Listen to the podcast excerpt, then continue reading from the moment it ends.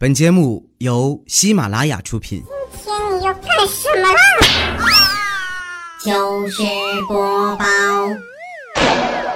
I think that I'll keep loving you way past 65. 嗨，各位朋友，大家好！这里是每个月前两个星期三由我为您带来的洋派版糗事播报。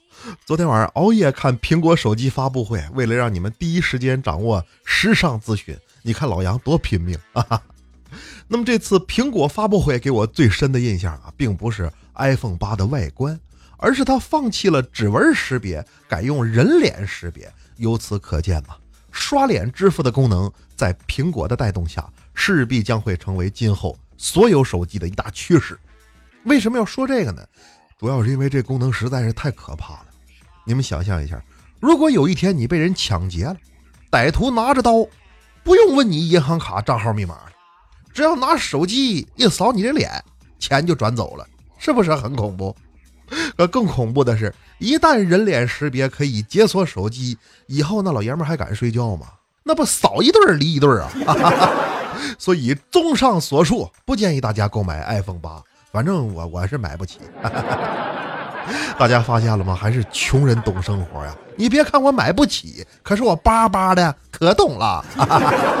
记住了，穷人才看发布会，土豪睡醒直接买。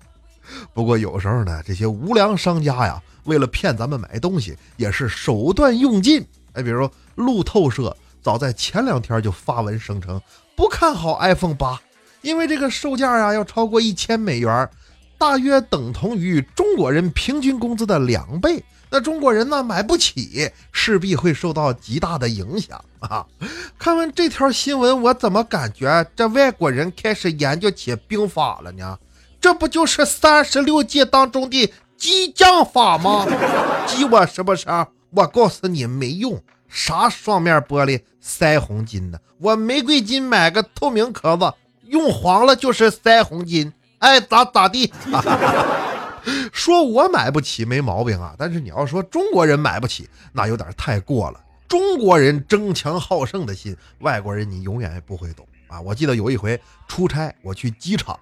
有一个女乘客拿错了另外一个女乘客俩人一模一样的箱子，那么被拿错那个人呐，说话就特别不客气。哦哟，那看看清楚好不啦？哦，里面东西都很贵的呀！啊，那拿错那位当场就疯了，你贵，我的比你还贵。然后你就看这俩老娘们当场开箱晒货，什么化妆品、LV、胸罩、裤衩子一大堆，还知道他是炫富呢，不知道还以为破产清仓大甩卖啊！有钱人的世界呀，我不懂。就好比上个月我们于总那不是提了一辆新车，玛莎拉蒂，总裁好几百万呢。当时我赶紧过去参观，哈喇子淌一地。老于看我如此羡慕，赶紧就过来说：“小杨啊啊，好好做节目。如果你们努力工作，到明年的今天啊，于总，明年明年今天，明年我就又可以买一台了吗？”啊，看着于总远去的背影，我多想算了，打人犯法。我妈从小就教育我，咱家虽然穷，但也不能为了钱干出伤天害理的事儿。什么叫伤天害理？你比如最近这几天，哎，深圳警方就破获了近年来最大的一起制造假币案，涉案金额呀高达两百多万元。可是当警方问起说你为什么要做假币，犯罪嫌疑人却回答：因为真币做不出来，那就只能做假币喽。你们听听啊啊，怎么感觉没毛病啊？玩笑归玩笑啊，假币的危害真的太大了。我记得初二那年啊，有一回呢，我路过一个卖钱包的小摊儿，五十块钱一个钱包，我就随便看看，没想到打开之后发现里头有一张一百块钱的纸币，赶紧不露声色，果断就把这钱包就给买了。结果到家才发现，那里头那一百是假的。不得不说呀，卖钱包这小子挺有头脑，这事儿要搁今天，这不就是共享钱包吗？网络时代，现在啥都流行共享。前几天啊，上海街头惊现共享红酒，不用押金，一次一杯，十八元起价，让平民百姓也能品尝到世界顶级红酒。那前来体验的市民可谓络绎不绝呀，这队伍一直排到十米开外。你看这场景啊，虽然很壮观，但是不禁让我想起我小时候买白酒，好像也是大缸散装的。这咋过了十多年，加个共享概念就能出来骗钱了呢？看着人家又是融资又是上市的，我羡慕啊！我我我我我也我也想个办法，我来个我我来个共享电脑，哎，买买几十台电脑连上网，哎，然后给那个家里没网没电脑的人用。对呀，我也融。哎，这个好像这玩意儿俗称叫网吧。有些人呢，天生就不是撒谎的料。你像我有个朋友，不就是吗？怀疑他媳妇儿出轨，就去找他媳妇儿的闺蜜问啊，说那个你跟我说说，他外头有几个人？那你说出来一个，我给你一百块钱。结果她闺蜜说了，你竟然让我背叛我的闺蜜，拉倒吧，我又不差你这五千三百块钱呢。这闺蜜。具体到个位数啊，数学啥的方方面面给你整的明明白的。从那之后啊，我这朋友就重归单身狗的阵营了啊。有人说那男的单身叫单身狗，女的单身叫什么呢？哎，狗不理呗。包皮大馅十八个褶，你是狗不理包子。那么最近呢，不管是社会上还是娱乐圈，因为男女关系出事儿的还真是不少啊。社会上，你像那个微凤 A P P 的苏亨茂。跟媳妇离婚没离明白，跳楼了。娱乐圈呢，薛之谦也是一会儿跟前妻复合，一会儿又被曝胡搞男女关系，骗吃骗喝啊。我对这个老薛的情感生活没啥研究，就只记得十年前的那首《认真的雪》唱的还不错啊。隐约记得旋律是这样的：雪下的那么认真，你下的那么深，可是他却说我是太傻太天真。哎，是这段吗？情感方面的事儿啊，还是睁一只眼闭一只眼就算了。我有个朋友在这方面做的就很好啊，这人的对象呢是个幼师，最喜欢孩子。每次我这朋友给他打电话，就问他：“喂，亲爱的，你干啥呢？”他女朋友就回答：“啊，我呀，老公，我正在给小朋友唱歌呢。如果感到幸福，你就拍拍手；如果感到幸福，你就拍拍手。啪啪啪。”挂了电话的他没感觉，那我们几个旁观的看明白了，不禁感叹呢：现在这小朋友啊，这手劲儿真他妈大呀！劝各位找对象啊，一定要看清楚对方是啥人，要不然天天在外头，如果干到那玩意儿谁能受得了？那位说了，这结婚了是不是就好点了？我看未必。怎么的？这不是吗？咱们听友。经常听段子呀，那听完了回家逗媳妇儿开心。有一天，这小子学个段子，怎么讲的呢？意思就是回家跟媳妇儿说：“哎呀，你竟然花我的钱在外头养男人，那你媳妇儿肯定争辩呐。他你胡说，我养谁了？哎，然后你说你养马云了。女的喜欢逛淘宝嘛，就是个玩笑，是个段子。结果这哥们儿学会了，回家跟媳妇儿说：你竟然花钱在外边养男人。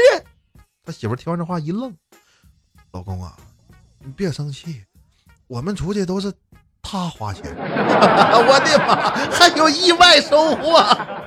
要不怎么说呀？别跟媳妇提钱，完沾钱就出事儿，那不是吗？有一天，调调两口子那开黑打王者荣耀，也不知怎么的，调调就那么坑，哎，买了好几双鞋，什么攻速鞋、布甲鞋、武速鞋全买了。媳妇儿一看，妈，你会不会玩啊？坑货，买那老些鞋干啥呀？有一双就行了呗。话音刚落。只听调调严肃地说：“媳妇儿啊，这个道理我希望啊你也懂。哎，啥意思啊，胖子？趁我花钱了是不是？老娘跟你拼了！夫妻之间的矛盾呐，无外乎家长里短，都是可以调和的。啊，你像我有个朋友姓张，从小立志以后我要有孩子就起名叫张三。那 后来结婚生子，媳妇儿不干了，啥玩意儿叫张三呢？那也太不严肃了。两口子为这个。”打的是不可开交，最后人怎么解决的呢？选择了一个折中的办法，孩子起名叫张思睿，哎，思睿三吗？这得回叫张三，要叫个张五，那孩子就得叫张废物啊！上期节目咱们说起名不靠谱啊，有孩子叫王者荣耀，那其实呢，有的名字看着靠谱，但是叫起来呢还是要差一点。比如我以前有个同学姓敖啊，敖厂长那个敖。他哥哥叫敖文，那他叫敖斌。我问他，我说你哥叫敖文，你应该叫敖武啊？啊。这小子说，我小时候的确是叫敖武，直到有一天我迷路了，我妈呀满山喊我名字，喊了半个多小时，后来就给我改名了啊。喊完了就改名了，我喊一下，嗷呜嗷呜啊，你改名吧。所以说起名字这种事儿啊，千万要谨慎，除了好听还得吉利，可不能像以前啊。我们老家呢有人开了个养猪场，起名叫光盛养猪场，阳光的光，茂盛的盛，看起来不错。结果那年猪流感，猪全死了。这下好，就真的光剩下养猪场了。这年头生意是越来越难做呀，养殖不好搞，那就搞餐饮吧。于是这哥们儿开了个牛肉面，开业之后生意火爆啊。另外呢，房东也很热心，经常去后厨帮忙啊，还不要工钱。说年轻人创业不容易啊，能生则生，给我这朋友乐坏了，可算遇见好人了。那后来一年期满，房东收回了房子，自己开了一家牛肉面。说起租房啊，那故事真叫多了去了。我大学毕业那时候在北京租房住，那么为了给房东阿姨留下个好印象，我就说：“阿姨啊，你知道吗？我从原来那房子搬出来的时候，那房东都哭着不让我走啊。”阿姨说：“放心吧，小伙子，这事儿在我们这儿不可能发生啊。我们这房费是押一付三，谁也别想跑。” 阿姨啊，我不是这意思，你这扯还给整误会了。那么刚毕业的时候，工资不多，自己养活自己都难，你还得问家里要钱呢。记得那时候啊，我给我爸打电话，吭哧瘪肚子，我爸呀，没没钱了。那我爸说，给你打卡里头了一万。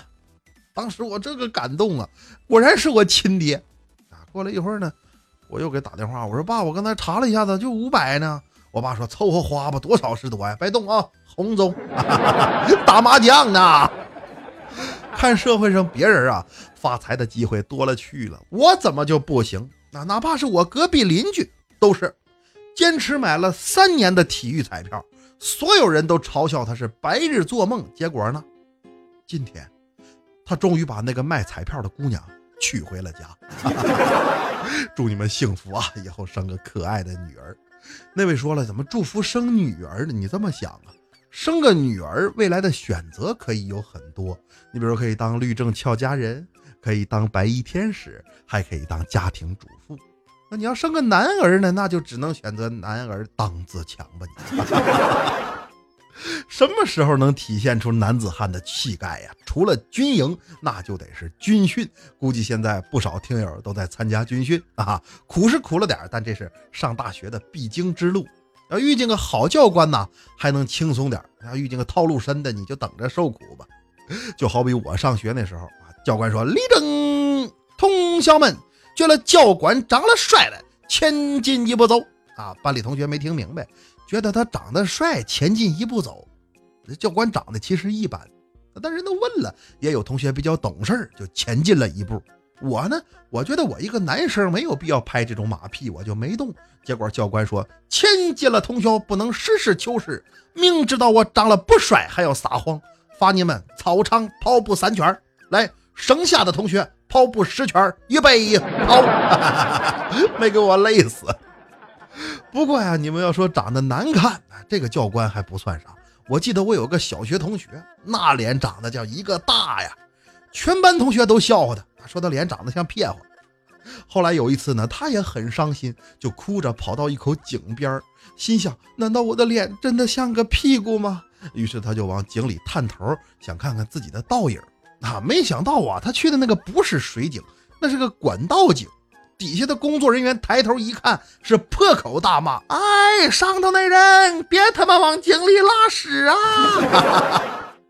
因为我平时出现的机会不多，那么每次节目啊，我都希望方方面面照顾到。那那么各位朋友，您只要是留言，我都会尽量的读一读。那接下来呢，咱们进入互动环节，来看阿历克斯莫斯留言说，他说在体育课上，我被老师罚做了几十个深蹲，上完体育课呢，腿就一直发抖。刚好英语老师喊我去办公室，说你看看你这个卷子怎么做成这个样子。我上前一步啊，想看清楚一些，结果腿一软没站稳，啪嚓给老师跪下了，动作连贯自然。老师当时就懵了，赶紧就给我扶起来，肃然起敬地说：“孩子，真的没有想到你对自己这么严格。”，这算啥？老师，下回我再做错，直接给你亮个空分。再来看袁令留言说，他说 DJ 杨派啊，DJ 会打碟吗？开玩笑呢，兄弟，不会打碟我敢叫这个名儿？再说了，打碟那不基本功吗？你别说打碟了，你就切墩儿、面二都行。我注册的时候啊，杨派这俩字已经有人叫了。我也啥都不懂啊！一看人家一整就 DJ DJ，我也弄了个 DJ，咱就别打碟了啊！我传菜去吧。再来看保护我方大乐乐留言说，他说都让开，别拦我，我要给派哥留言啊！派哥，这是我第一次给你留言，一定要读到我，我爱你，派哥。虽然我是男的，哎，为什么好多人爱完我之后啊，都特意要强调一下自己是男的呢？你是想凸显什么，还是想掩盖什么呢 gay 了。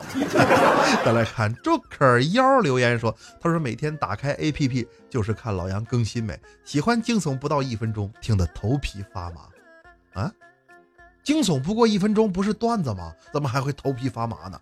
你这样啊，喜马拉雅搜深夜小茶馆，让你知道什么叫真正的惊悚。再来看幽默留言说：他说派哥脑子很活呀，什么回复都能接过去，还会说贯口，棒棒的。”唉，这也不算啥啊，主要是接不住的，我一般就不接。